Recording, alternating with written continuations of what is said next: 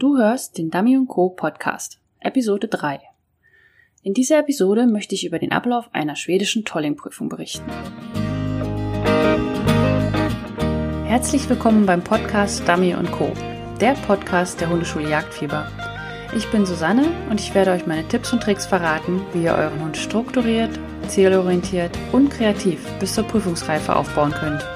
Lasst uns loslegen!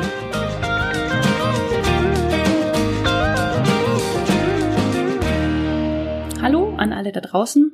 In diesem Podcast geht es diesmal um das Thema Tolling mit dem Nova Scotia Duck Tolling Retriever. Und äh, ich spreche diesmal über ein sehr spezielles Thema, was eigentlich auch nur alle Tollerbesitzer oder diejenigen, die es vielleicht mal werden möchten, interessiert. Und falls du einen anderen Retriever besitzt und dich das Thema Tolling jetzt einfach gar nicht interessiert, dann kannst du jetzt auch einfach abschalten und dann beim nächsten Podcast wieder einschalten, wenn ich wieder über ein allgemeines Problem in der Dummyarbeit sprechen werde. Ich werde euch einen Überblick darüber geben, wie eine schwedische Tolling-Prüfung normalerweise abläuft und auch welche Unterschiede es gibt zum deutschen Working Test zum Beispiel oder zu jagdlichen Prüfungen. Ich werde jedoch nicht auf die einzelnen Prüfungsordnungen eingehen, sondern euch einfach meine Erfahrungen mit schwedischen Tolling-Prüfungen in der Beginner, in der Fortgeschrittenen und in der Elite-Class berichten. Ich selber konnte leider noch keinen Hund auf einer deutschen Tolling-Prüfung führen, da ich einfach nicht da war, als es Termine gab. Und jetzt bin ich in Kanada und hier gibt es gar keine Tolling-Prüfung im Ursprungsland des Tollers, was auch sehr seltsam ist. Aber alle sind hier sehr daran interessiert. Mal schauen, was ich da noch so einleiten kann. Vielleicht schaffe ich es ja im Juli oder August mit Mika an einer deutschen Tolling-Prüfung teilzunehmen. Aber dazu muss ich jetzt erstmal meinen Kalender durchschauen. Und ähm, naja, wenn ich es denn geschafft haben sollte, dann werde ich auch über die deutsche Tolling-Prüfung berichten.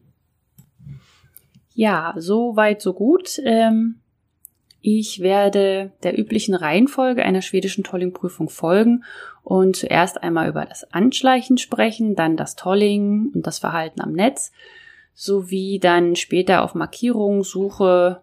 Und ganz am Ende werde ich dann noch meine höchstpersönlichen Don'ts in einer Tolling-Prüfung erzählen, die ich teilweise gesehen habe, aber auch selber getan habe und wo mich dann der Richter sehr freundlich darauf hingewiesen hat, dass das nicht so in Ordnung geht. Eine Tolling-Prüfung beginnt eigentlich immer damit, dass man an einem Fähnchen oder in einem Wartebereich sitzt und wartet. Und man hat ja die Reihenfolge bekommt man immer schon vorher gesagt. Das heißt, man weiß, wann man dran ist. Und dann bereitet man seinen Hund vor und wartet eigentlich auf die Dinge, die da so passieren. Und irgendwann kommt ein Helfer und der fordert einen dann auf, zum Richter zu gehen oder zur Prüfung zu kommen. Beim Richter angekommen sollte man ein paar nette Worte auf Englisch parat haben, also Hello, how are you? oder ähnliches. Ähm, die Richter sind aber alle sehr, sehr nett. Manche können auch Deutsch, aber man sollte nicht damit rechnen. Und äh, sie versuchen einen auch die Aufregung zu nehmen. Also es ist alles ganz entspannt und ganz nett und gar kein Problem.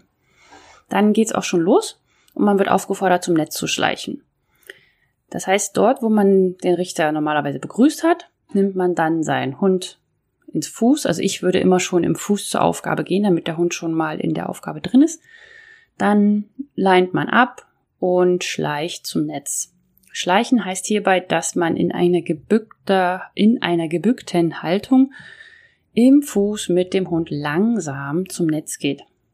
Die Entfernung zum Netz war bei meinen Prüfungen eigentlich nie weiter als 15 Meter, manchmal vielleicht 20, aber das wäre schon weit gewesen aber sie variiert in der Schwierigkeit des Geländes zwischen Anfänger und fortgeschrittenen Klasse. Die Elite-Class, die ich gelaufen bin, die äh, war gar, war eigentlich gar kein Anschleichen, weil es einfach das Gelände nicht hergegeben hat. Aber ansonsten schleicht man halt ein bisschen schwieriger. Aber nicht unbedingt länger. Also bei der einen fortgeschrittenen zum Beispiel musste ich über lauter Baumstämme rüber schleichen und Mika durfte halt nicht nach vorne weg driften, sondern sollte im Fuß bleiben. Ansonsten ist das Fuß eigentlich in allen Klassen gleich.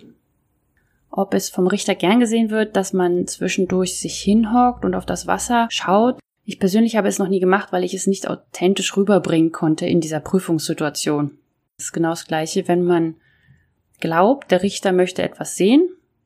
was man selber aber nicht für richtig hält, dann sollte man das auch nicht tun, nur weil es der Richter denkt oder weil man vermutet, dass es der Richter denkt, sondern man sollte bei sich und seinem Hund bleiben, auch wenn das manchmal schwerfällt.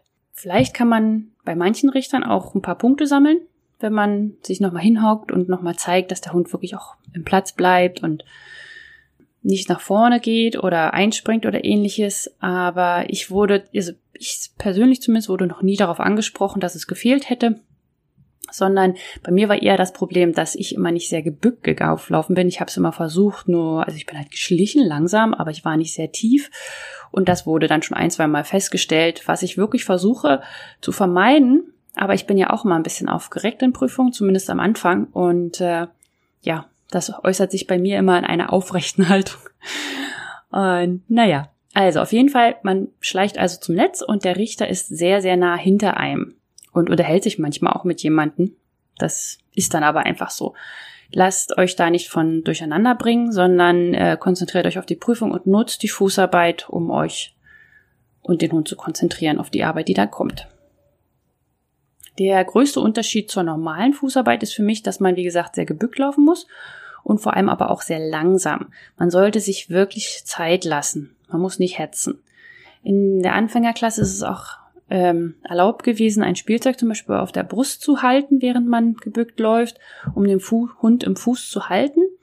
Aber ich würde, ich persönlich zumindest würde davon abraten, weil wenn man einen Hund hat, der noch nicht im Fuß anschleichen kann, hat man auch keinen Hund, der nicht einspringt, wenn da Wassermarkierungen fallen oder wenn man tollt und so weiter. Also dann ist der Hund einfach noch nicht so weit und man sollte aber noch mal weiter trainieren, bevor man dann weitere Schritte geht. Ja, also dann ist man am Netz angekommen und dann sollte man den Hund zwischen Netz und einem selber parken, das heißt ins Platzkommando bringen. Ich würde immer vorschlagen, äh, das mit einem Handzeichen zu machen und nicht mit einem verbalen Kommando, einfach weil die ganze Prüfung sollte bis zum ersten Schuss sehr, sehr leise sein und äh, die meisten Hunde reagieren sowieso besser auf die Körpersprache und deswegen kann man das auch einfach gleich nutzen. Wie man sich dann positioniert, ist jedem selber überlassen. Also man sollte mit dem Gesicht zum Wasser schauen. Früher konnte man auch äh, den Hund zwischen sich und dem Prüfer haben und dann sozusagen den Prüfer angucken. Das habe ich sehr gern gemacht, einfach weil es ist ja keine jagdliche Situation, sondern es ist eine Prüfung. Und da habe ich gerne den Prüfer immer im Blick gehabt, gerade weil er mir ja sagen sollte, wo ich hin tollen soll und nicht. Aber das ist jetzt nicht mehr erwünscht und deswegen muss man sich mit dem Rücken zum Richter setzen und man guckt aufs Wasser, also durch das Netz hindurch. Ich habe mich immer hingekniet äh, man kann aber auch hocken oder sitzen. Ich habe auch schon ein, ein paar Personen gesehen, die ein Kissen mitgenommen haben, also so ein, so ein ISO-Kissen, äh, um sich am Netz hinzusetzen, weil sie aber einfach Knieprobleme hatten. Das war jetzt nicht, weil man keinen Bock hatte zu knien, sondern weil es einfach nicht anders ging. Der Richter sitzt dann oder steht normalerweise sehr dicht hinter einem und sagt einem leise, wie oft man tollen soll oder auch in welche Richtung man tollen soll. Dann sind wir jetzt schon beim Tolling. Und es gibt äh, die einen Richter, die sagen, dass man viermal links und viermal rechts tollen soll. Aber es gibt auch Richter, die sagen zehnmal tollen. Oder es gibt auch Richter, die sagen zehnmal links tollen. Oder zehnmal rechts. Ähm, das ist ziemlich individuell auf den Richter bezogen. Da habe ich auch ganz unterschiedlichste Sachen schon gesehen. Aber ist ja auch kein Drama. Das Einzige, was ich gelernt habe, ist, dass es dem Richter meistens nicht darum geht, dass es wirklich wenn er sagt viermal rechts, viermal links, das ist wirklich viermal links erst und dann viermal rechts, sondern man kann auch zweimal links, zweimal rechts, zweimal links, zweimal rechts oder einmal links, dreimal rechts und so weiter. Im Endeffekt sollte man nur auf die Summe kommen. Es kann aber auch sein, weil es gibt ja auch immer wieder neue Richter, die, denen das wichtig ist, dass man genau das macht, was man, was sie sagen. Ähm, wenn das der Fall ist, dann hat man, dann macht man das halt einfach. Die sagen einem das schon. Versucht es immer zu verstehen, was sie eurem sagen. Hört hin, was die Richter sagen. Und dann setzt es um. Wenn ihr einen Fehler macht, wird er euch das sagen. Wenn er nichts sagt, habt ihr auch keinen Fehler gemacht. Oder ihr habt einen fiesen Richter, aber das ist dann halt einfach so. Da kann man auch nichts dran ändern. Hm, falls ihr nicht wisst, wie ihr den Richter interpretieren sollt, dann schaut einfach auf euren Hund und macht das, was ihr braucht. Also wenn ihr gerade merkt, viermal nach links wäre irgendwie doof, dann versucht einfach einmal links, zweimal rechts, einmal links und so weiter dass ihr ihn dann noch ein bisschen rechts und links haltet. Ihr solltet schon mitzählen. Also wenn der sagt achtmal tollen, dann solltet ihr auch achtmal tollen. Aber wenn es jetzt einer mehr oder weniger ist, ist es auch kein Drama. Und äh, manche Richter zählen auch nicht mit. Also die wollen halt einfach nur sehen, dass euer Hund schön tollt. Was die Richter jedoch merken, also ein guter Richter zumindest, und ich hatte bis jetzt nur gute, ähm, ist, dass wenn ihr, also wenn ihr zum Beispiel nur in eine bestimmte Richtung werft oder besonders weit oder so, dann merkt ihr das schon. Das heißt, dass ihr versucht, einer Verleitung, also zum Beispiel einem Schützen oder Wild oder ähnlichem, ein bisschen auszuweichen. Und dann sagt er euch schon, dass ihr halt nochmal links tollen sollt oder sowas. Aber das ist alles, wie gesagt, eine Kommunikationsgeschichte. Und auch wenn das Schweden sind, äh, one, two, three kriegen die immer noch hin. und äh, meistens geht sowieso alles über Zeichensprache, weil man ja nicht so viel sprechen soll. Also, um was geht's denn eigentlich beim Tolling? Was soll der Hund zeigen? Was glaube ich, möchte der Richter sehen? Wie gesagt, der gesamte Podcast ist eine Meinung von mir. Ich gebe hier keine Richter wieder und ich möchte auch keine Prüfungsordnung wiedergeben, sondern es ist einfach das, was ich erlebt habe, ja, um das nochmal klarzustellen. Also beim Tolling möchte der Richter einfach sehen, dass euer Hund Spaß hat. Er soll spielen, er soll flippig sein, er soll lustig sein aber er soll dabei auch alle Verleitungen, wie zum Beispiel den Schützen oder den Wildgeruch, der einfach überall ist, ignorieren. Manchmal kann das Tolling auch echt lange dauern und euer Hund braucht dann äh, eine ziemlich gute Kondition, um am Ende auch immer noch lustig rüberzukommen. Tolling ist sehr anstrengend für den Körper, für den gesamten Körper, also für die Sehnen, die Muskeln, die Knochen, Meistens ist es auch kein schönes Gelände, auf dem man tollen muss. Also es ist nicht weicher Rasen oder so, sondern es ist sehr oft steinig. Die Hunde können da auch umknicken. Also es ist nicht das Einfachste. Man muss halt immer schauen, dass man dann auch dahin wirft, dass es dem Hund nicht gleich das Genick bricht, wenn er mal läuft. Falls ihr zum Beispiel ein Spielzeug geworfen habt und der Hund findet das nicht sofort, weil es in hohes Gras gefallen ist oder ähnliches, dann werft einfach ein neues Spielzeug.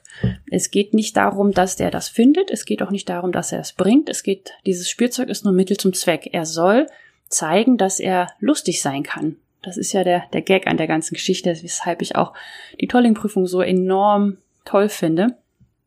Ist, es geht nicht immer nur um Perfektion, es geht darum, dass man Spaß hat und dass der Hund das auch zeigen soll. Was ich damit meine, ist auch, dass es total okay ist, wenn der Hund tauscht.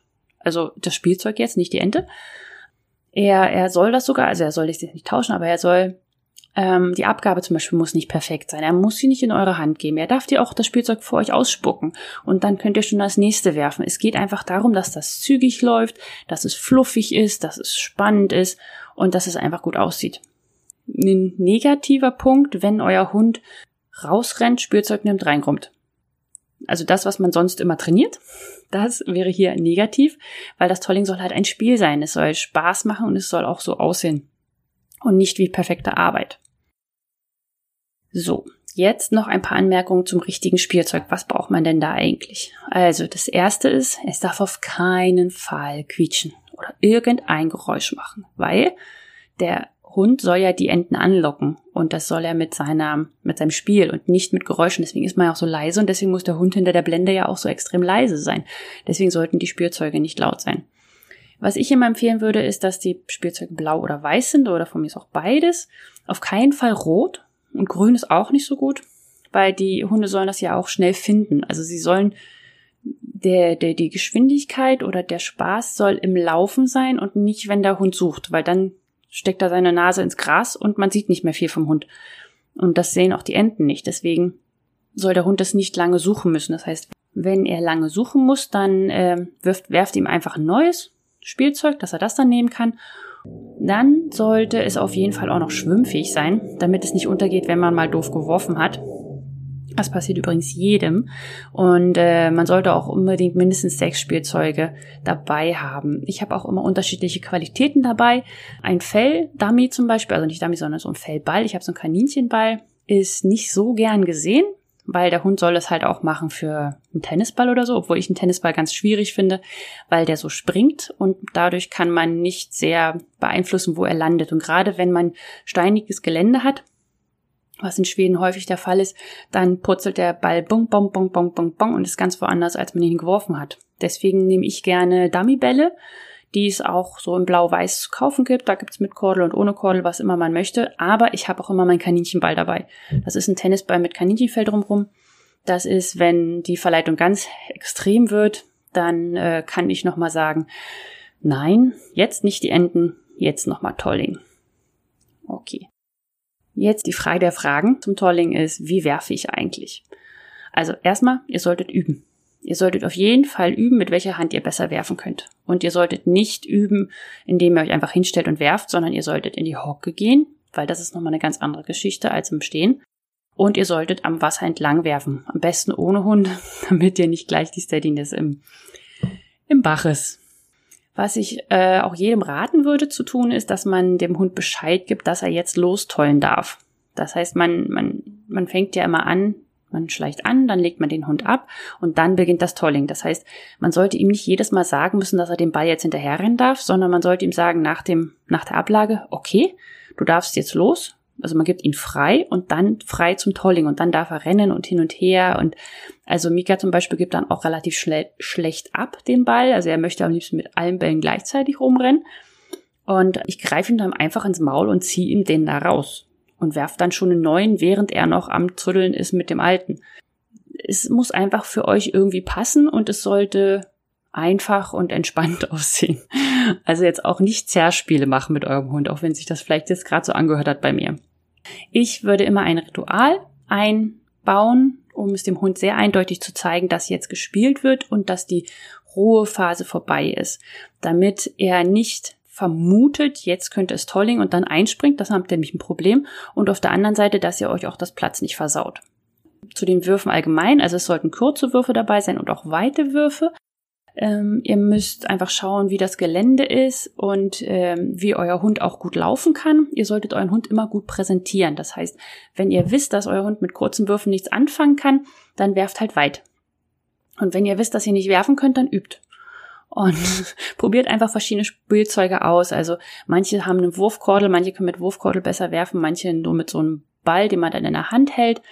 Und ähm, wenn das Spielzeug dann auch mal ins Wasser fällt, ist es alles gar kein Drama. Meistens gibt es einfach nur einen Lacher und der Richter ist so, ha, ha, ha, ha, kann die oder der mal wieder nicht werfen und alle sind einfach entspannter. Und äh, noch ein ganz kleiner Hinweis, wenn die Prüfung zum Beispiel im Sommer stattfindet, wie es ja bei den Spezialen zum Beispiel immer der Fall ist, ist es meistens sehr, sehr warm. Und wenn der Hund in den höheren Klassen ist, muss er auch ganz schön viel tollen. Und da kann man auch mal zufällig den Ball so ein bisschen ins Wasser werfen, um dem Hund eine kleine Abkühlung zu verschaffen. Aber natürlich nur, wenn der Hund auch wieder rauskommt. Also wenn ihr einen Hund habt, der dann nicht mehr aus dem Wasser kommt, das geht auch nicht. Und äh, wie immer, ihr dürft es nicht übertreiben. Ihr dürft, solltet nur an den Rand werfen. Der Hund soll jetzt nicht schwimmen, sondern nur bis zum Bauchwasser und so weiter. Aber das war nur so ein kleiner Geheimtipp sozusagen. Das habe ich auch nie gemacht in einer meiner Prüfungen, niemals. So, jetzt haben wir äh, viel zum Tolling gesprochen und, oder jetzt habe ich viel zum Tolling gesagt und jetzt kommen wir zu den Ruhephasen. Also in der Anfängerklasse gibt es eigentlich nur eine Ruhephase wenn man die erste beim Ankommen nicht an, mitzählt. Also man kommt ja an, dann kommt er unten ins Platz und dann bis der Richter sich hingesetzt hat und bis alles losläuft und bis man das Go kriegt fürs Tollen, dauert es auch mal eine Weile. Allein da sollte der Hund schon ruhig sein und in der fortgeschrittenen Klasse gibt's dann immer zwei Ruhephasen und in der Elite mal so, mal so. Also ich hatte da glaube ich drei oder vier. Aber es ist auch immer vom Gelände abhängig. Also in der Elite guckt man da nicht mehr so ganz genau drauf auf die Zeiten, sondern da geht's dann halt einfach darauf, dass es anstrengend soll für sein für den Hund. So kam es mir zumindest vor. Es ist in sich aber auch total egal, wie viele Ruhephasen es gibt. Also ihr solltet keine Angst haben von den Ruhephasen, sondern eher euch darauf freuen, weil zum einen sagt ist es, dass die Ruhephase zeigt, dass ihr weiterkommt in der Prüfung und bald geht's los mit den richtigen Wasserapporten. Und wenn ihr richtig tollt, dann pumpen eure Hunde auch ganz schön. Das ist halt, wie gesagt, sehr anstrengend und da ist so eine kleine Pause auch mal ganz gut für den Hund auch, um ihn so ein bisschen runter zu regeln und nicht mehr ganz hoch laufen zu lassen. Also was man zum Beispiel als, als Hilfe machen kann, ist, man kann ihm das Spielzeug, also wenn man ankommt, das Spiel, erste Spielzeug schon rausholen und dann einfach zwischen seine eigenen Beine legen. Dann hat der Hund was zum Fokussieren. Äh, sollte man natürlich nicht machen, wenn der Hund den Anblick des Spielzeugs nicht ertragen kann, also oder anfängt zu fiepen oder zu kratzen oder ähnliches. Manchen Hunden hilft es auch, wenn man sie anstarrt, also wenn man die ganze Zeit nur auf den Hund guckt, dann fühlen sie sich manchmal ein bisschen ertappt. Und äh, manchen hilft es auch, wenn man einfach ganz entspannt in die Gegend guckt. Also das sind zum Beispiel meine. Also wenn ich ganz entspannt bin, dann, dann gucken sie auch ganz entspannt. Aber die sind da, da auch nicht so anfällig gewesen für. Hm, wenn ihr das trainiert, würde ich immer mal wieder Futter zwischen die Vorderpfoten legen, damit das Platz halt im Liegen bestätigt wird. Ganz wichtig für dieses Ruhetraining ist eben auch, was ich schon meinte, dieses Startkommando oder das Ritual für das Tolling, so dass er auch ganz genau unterscheiden kann zwischen jetzt darf ich Tolling machen und jetzt muss ich Ruhe bewahren. Ja, so, jetzt sind wir auch schon bei den Markierungen. Nach dem Anschleichen, dem Tolling und den Ruhephasen kommt normalerweise dann die Wasserarbeit, weil man hat ja die Enten jetzt sozusagen herangetollt und dann wurden die geschossen und dann kann man es apportieren sozusagen. Das heißt, in der Anfängerklasse gibt es immer zwei Einfachmarkierungen und in der fortgeschrittenen dann eine Doppelmarkierung, wobei die eine davon nicht sichtig fällt, also die zum Beispiel ins Schilf reinfällt und die andere ins Wasser, meistens davor. Hier arbeitet ihr eigentlich von dem, was ihr sagt oder wie man es macht an sich. Das ist genauso wie bei jeder normalen Wassermarkierung beim WT oder ähnliches oder bei einer jagdlichen Prüfung. Es wird halt geschossen und dann fällt eine Ente ins Wasser und dann darf der Hund los. Also nach dem Tolling gibt es nochmal eine kurze Ruhephase, in der der Richter dem Schützen sagt, er soll sich jetzt bereit machen und alle Helfer stellen sich auf die Position. Dann kriegt man das Go dafür, dass man äh, den Hund fertig macht für eine Markierung. Und dafür muss man ihn dann halt ans Netz locken, also entweder rechts oder links. Das muss man auf jeden Fall vorher üben, weil das für den Hund sehr, sehr seltsam ist, plötzlich eine Markierung zu arbeiten, nicht während man, während der Hundeführer neben einem steht, sondern da, der hockt oder sitzt und sich auch noch versteckt. Meistens ist der Abstand auch noch relativ groß zwischen Hundeführer und Hund, wenn der sitzen muss. Und äh, dann, was man ganz dringend üben muss, ist, dass der Hund rechts und links vom Netz sitzen kann. Also er sitzt dann sozusagen, wenn er rechts am Netz sitzt, sitzt er auch rechts vom Hundeführer. Normalerweise sind die Hunde ja immer links am Bein, äh, wenn man den Hund zumindest links führt. Und das ist aber ganz richterabhängig, ob man unbedingt links muss oder rechts. Meistens ergibt sich einfach eine Position besser, weil der Hund dort besser ins Wasser kommt oder weil er besser sehen kann. Aber manche Richter sagen auch, du musst links sitzen oder du musst rechts sitzen. Manchen ist es total egal. Ich würde es situationsabhängig machen. Wenn ich das Gefühl habe, dass der Richter gerne möchte, dass ich ihn frage, ob es rechts oder links ist, dann würde ich ihn fragen. Und wenn es aber sehr eindeutig ist, dann mache ich das einfach. Und zur Not sagt er mir halt einfach, dass das falsch war. Ganz egal, was der Richter sagt, versucht für eine Position zu finden für euren Hund, dass er gut sehen kann und dass er gut ins Wasser kann. Das heißt, wenn er dann halt einen Tick nach vorne muss, dann setzt ihn halt einen Tick nach vorne oder ein bisschen weiter weg vom Netz, je nachdem. Es muss so passen, dass er gut arbeiten kann. Und wie gesagt schon, ihr solltet es auf jeden Fall einmal trocken geübt haben oder mehrmals trocken geübt haben, dass der Hund weiß, wie er zu sitzen hat, wenn er nach dem Tolling äh, geschickt werden soll. Wenn der Hund dann, dann irgendwann mal im Wasser ist, also losgeschickt wurde, kann, er, kann man auch normalerweise aufstehen. Also dann muss man nicht mehr hinter der Blende hocken. Aber auch hier würde ich vorher kurz einen Blickkontakt mit dem Richter aufnehmen, ob es okay ist, dass ihr aufstehen könnt. Und dann kann er sagen, ja, okay, ihr könnt aufstehen und dann ist alles gut. Äh, in all meinen Prüfungen war es so, dass es niemals ein separates Freikommando vom Richter gab fürs Losschicken auf die Markierung und auch in der Suche. Also, dass man zum Beispiel wie im WT, es wird geschossen, dann fällt die Markierung und dann sagt einem der Richter, jetzt dürfen Sie starten, sondern ähm, der Richter sagt einfach, bist du bereit? Und dann sagst du ja, und dann wird geschossen, dann fällt die Markierung und du sollst selbstständig entscheiden, wann du den Hund schickst. Das Einzige, was der Richter sehen möchte, ist, dass der Hund nicht selber losgelaufen ist, sondern dass du ihn geschickt hast, also dass er nicht eingesprungen ist, sondern dass du das warst. Aber ich durfte bis jetzt in meinen Prüfungen zumindest immer selber entscheiden, wann ich schicken wollte. So, und jetzt kommen wir schon zu meinem Lieblingsthema, nämlich die Suche. Die Suche ist beim Tolling der zweitwichtigste Part für den Richter. Wenn euer Hund gut tollt und super sucht, dann habt ihr eigentlich schon 90 Prozent der Prüfung geschafft. Zum Beispiel ein Blind über Wasser ist nicht so wichtig wie eine gute Suche. Wenn zum Beispiel das Blind drin ist, also ihr konntet euren Hund 70 Meter blind über Wasser schicken und er hat es gefunden und gebracht, dann kann man durchaus durchfallen, wenn die Suche schlecht ist. Aber wenn man zum Beispiel eine gute Suche hatte, und das Blind nicht bekommen hat, also man hat den Hund ins Wasser bekommen, aber nicht ähm, zum Blind, dass er Erfolg hatte, kann man trotzdem noch einen Preis kriegen. Jetzt nicht mal den ersten, aber vielleicht den zweiten oder dritten. Das habe ich auch alles schon so erlebt. Die Suche ist in Schweden wesentlich größer als die normalen, also gegen WT Suchen ist das wirklich kaum zu vergleichen. Das ist ja fast nur noch gefühlt fünf mal fünf Meter. Aber es gibt ja auch die jagdlichen Prüfungen, wo man dann mal 80 mal 80 Meter oder 50 mal 80 oder irgendwas in der Richtung hat. Und das ist schon wie in Schweden. Aber was ich sehr speziell finde, ist, dass es äh, eigentlich immer eine Wassersuche umfasst. Das heißt, der Hund wird entlang, also man steht meistens auf dem Land und man schickt den Hund nicht gen Wasser, sondern man schickt ihn gen Land.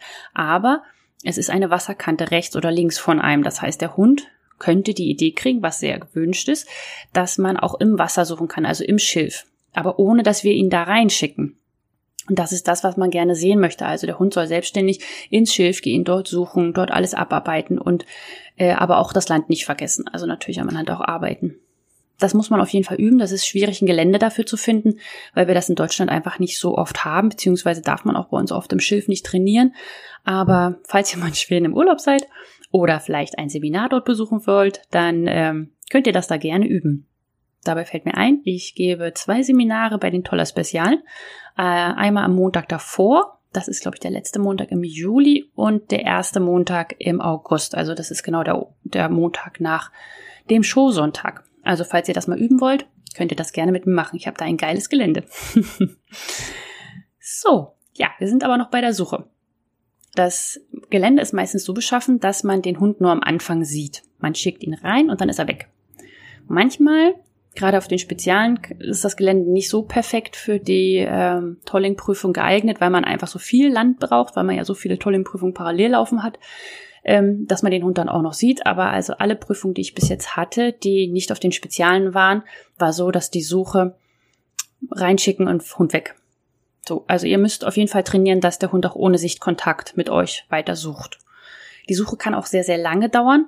Da, also der Richter gibt euch wahnsinnig viel Zeit für die Suche äh, um die Ente und die Gans doch noch zu finden. Es ist halt nicht so auf Perfektion gedacht, sondern es ist mehr auf sinnvolle Hundearbeit. Also ich finde das wahnsinnig toll, wie dort gerichtet wird. Der Hund soll dabei einfach zeigen, dass er das Gelände gut abdecken kann und dass er nicht durchrast und einfach keine Nase anhat. Er soll halt zeigen, dass er eine Nase hat, dass er sie gut einzusetzen weiß und dass er auch ein System hat beim Suchen. In der Anfängerklasse liegen nur Enten in der Suche. In der Fortgeschrittenen kann auch mal eine Gans liegen, aber die wird eigentlich lieber gerne als blind gelegt, aber das ist sehr richterabhängig. Also ich habe, man kann eigentlich schon sagen, manche Richter legen sie halt gerne in die Suche, manche ins Blind und manche wechseln ab. Aber man sollte einfach alles trainieren, weil es für den Hund auch nochmal eine andere Erfahrung ist, ein, eine Gans zu, nee, aufzunehmen, wenn er vorangeschickt wurde, wo er unter hundertprozentiger Kontrolle stehen sollte und wenn er frei in der Suche sozusagen entscheiden darf, ob er sie jetzt mitnimmt oder nicht, weil er sieht euch ja nicht. Wenn euer Hund dann die Ente reingebracht hat, dann nehmt ihr sie ihm einfach ab und legt das Tier entweder auf den Boden oder gibt es dem Richter in die Hand, je nachdem.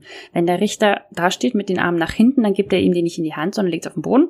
Und wenn der Richter zu euch kommt, dann nehmt er sie ab. Manchmal kommt auch ein Helfer. Das ist je nachdem, wie es gerade läuft. Schaut euch einfach die Menschen an und dann handelt danach. Aber wartet nicht auf das Go vom Richter, äh, dass ihr noch weiter schicken dürft, sondern schickt einfach so lange, bis ihr ein hat sich erledigt, reicht, danke, gehört. Ja, fragt auch nicht nach, ob er noch weiterarbeiten soll, euer Hund oder nicht, sondern arbeitet einfach, arbeiten, arbeiten, arbeiten und irgendwann wird der Richter schon sagen, du darfst aufhören. Und ähm, manchmal, also wenn ihr zum Beispiel auch gehört habt, dass die anderen nur vier Enten bringen mussten oder nur drei und ihr müsst jetzt noch die fünfte Ente holen, heißt das nicht unbedingt, dass der Richter sehen möchte, dass euer Hund jetzt doch wirklich noch suchen kann, sondern vielleicht findet euren Hund auch einfach nur so toll und möchte den gerne arbeiten sehen. Das habe ich auch schon gehört. Also es sind auch nur Menschen die Richter und die wollen nichts Böses, sondern sie wollen einfach die Leistung eures Hundes und euch als Team abprüfen und ähm, sehen, dass ihr zusammen arbeiten könnt. So, und jetzt zum Abschluss komme ich noch zu den Don'ts in den schwedischen Tolling-Prüfungen, die ich selber schon erlebt habe, weil ich sie falsch gemacht habe oder weil ich davon, also weil ich es gesehen habe und dann mit demjenigen gesprochen habe, dem das passiert ist, geht niemals mit weißen Armflex in die Prüfung.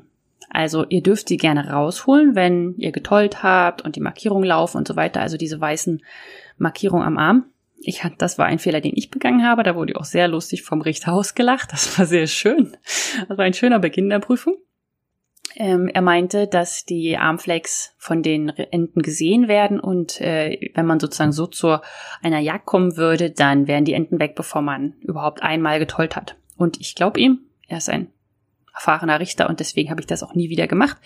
Aber ich hatte zum Beispiel die Armflex dann unter der Jacke und als dann das Tolling und alles vorbei war und ich fürs Einweisen die Armflex gerne, also die mag ich sehr gerne beim Einweisen, habe ich sie einfach wieder rausgepult. Aber das muss man auch wissen. Ich hatte sie auch schon mal drunter und habe sie dann nicht rausgepult, weil ich einfach gar keine Zeit hatte und keinen Bock drauf, darum zu fummeln. Was man auf keinen Fall machen sollte, das habe ich einmal gesehen, ist, wenn äh, ihr in der Ruhephase seid mit eurem Hund und ihr wisst, dass da, also ihr habt halt zwei oder drei Spielzeuge geworfen und der Hund hat es nicht gefunden. Das heißt, es liegen noch zwei, drei Spielzeuge rum. Lasst sie einfach liegen. Ihr kriegt sie normalerweise am Ende der Prüfung vom Richter nochmal gegeben oder vom Helfer oder so. Steht auf keinen Fall auf hinterm Netz und holt euch das Spielzeug. Ihr müsst so viel dabei haben, dass das reicht. Also, wie gesagt, mindestens sechs. Ich habe manchmal auch acht dabei. Äh, habt, das ist das Einzige, was in eure Dummy-Tasche gehört. Dieses Spielzeug. Was anderes braucht ihr nicht. Packt ihr dann einfach voll. Eine Sache, die ich noch nicht gesehen habe zum Glück, aber äh, die ich einfach ganz schlimm finde, ist, wenn man aufgibt, bevor der Richter einen abbricht. Das heißt, wenn man schon den Hund aufgegeben hat, ans Blein zu kommen oder in der Suche, wenn man denkt, der macht das sowieso nicht mehr. Man sieht einfach, wenn, wenn der Hundeführer aufgibt und danach gibt nämlich auch der Hund auf. Arbeitet so lange mit eurem Hund, bis der Richter euch sagt, ihr dürft aufhören. Nicht vorher. Es kann ja auch sein, dass ihr immer noch im Preis seid, vielleicht dann nicht mehr im ersten, aber ihr seid noch im Preis und äh, ihr versaut euch dann durch das Rummotzen oder das Aufgeben den Preis, den ihr noch bekommen hättet. Auch wenn es natürlich schade ist, dass man nicht den ersten kriegt. Aber brecht nicht ab, bevor der Richter es sagt. Meistens ist es gar nicht so schlimm, wie ihr denkt. Ja, und der, der letzte Punkt, den man nicht machen sollte, das ist ein typischer deutscher Punkt. Da wurde mir dann auch schon mal von Schweden gesagt, dass, ah, daran erkennt man, dass du ein Deutscher bist. Also ich habe es dann nicht mehr gemacht. Ich habe es auch vorher schon gelernt. Das Wild wird nicht in die Dummy-Weste gepackt. Niemals in diese Weste rein oder irgendwo rein, sondern das wird sofort abgegeben. Entweder legt er es auf den Boden oder gibt es einem Helfer oder gibt es dem Richter. Der Richter möchte nämlich schauen, ob euer Hund daran irgendwas gemacht hat, also ob da irgendwelche Löcher drin sind oder ähnliches. Und das kann er nicht, wenn die in der Dummy-Weste drin sind. Und äh, ist auch ganz ehrlich, ist ganz praktisch. Man hat da nicht diesen ganzen Siff in der Dummy-Tasche. So, und ja, das war's jetzt auch schon wieder. Ich weiß gar nicht, wie lange es geworden ist, müssen wir mal schauen. Die Spezialen sind in Sälen. Dieses Jahr sind ja auch nicht mehr ganz fern. Es sind, glaube ich, nur noch zwei Monate. Jetzt ist Mai, ja, drei Monate. Und ähm, die Anmeldungen sind auch schon geöffnet. Das heißt, wer teilnehmen möchte, kann sich jetzt schon dafür anmelden bei www.srkk.se. Und ähm, ich werde dieses Jahr auch dabei sein. Wieder mit Mika, nur alleine. Indie bleibt in Kanada. Und ich versuche seinen Tolling Champion voll zu machen. Mal schauen, ob wir das schaffen. Und ich werde auch noch, wie vorhin schon besprochen, zwei Tolling-Seminare anbieten. Einmal am Montag vor den Spezialen und einmal am Montag nach den Spezialen, also am 29. Juli und am 5. August. Und das Ganze wird in der Nähe von Sälen stattfinden. Das heißt, es sind 20 Minuten vom ähm, spezialen Gebiet entfernt. Wenn du Interesse an einem Seminarplatz hast, dann schreib mir einfach entweder über das Kontaktformular oder ähnliches. Ähm, dann schicke ich dir einen Link für die Anmeldung und dann bist du auch schon gebucht. Ich wünsche euch noch einen wunderschönen Tag und habt Spaß mit euren Hunden, dann haben sie ihn auch mit euch. Tschüss!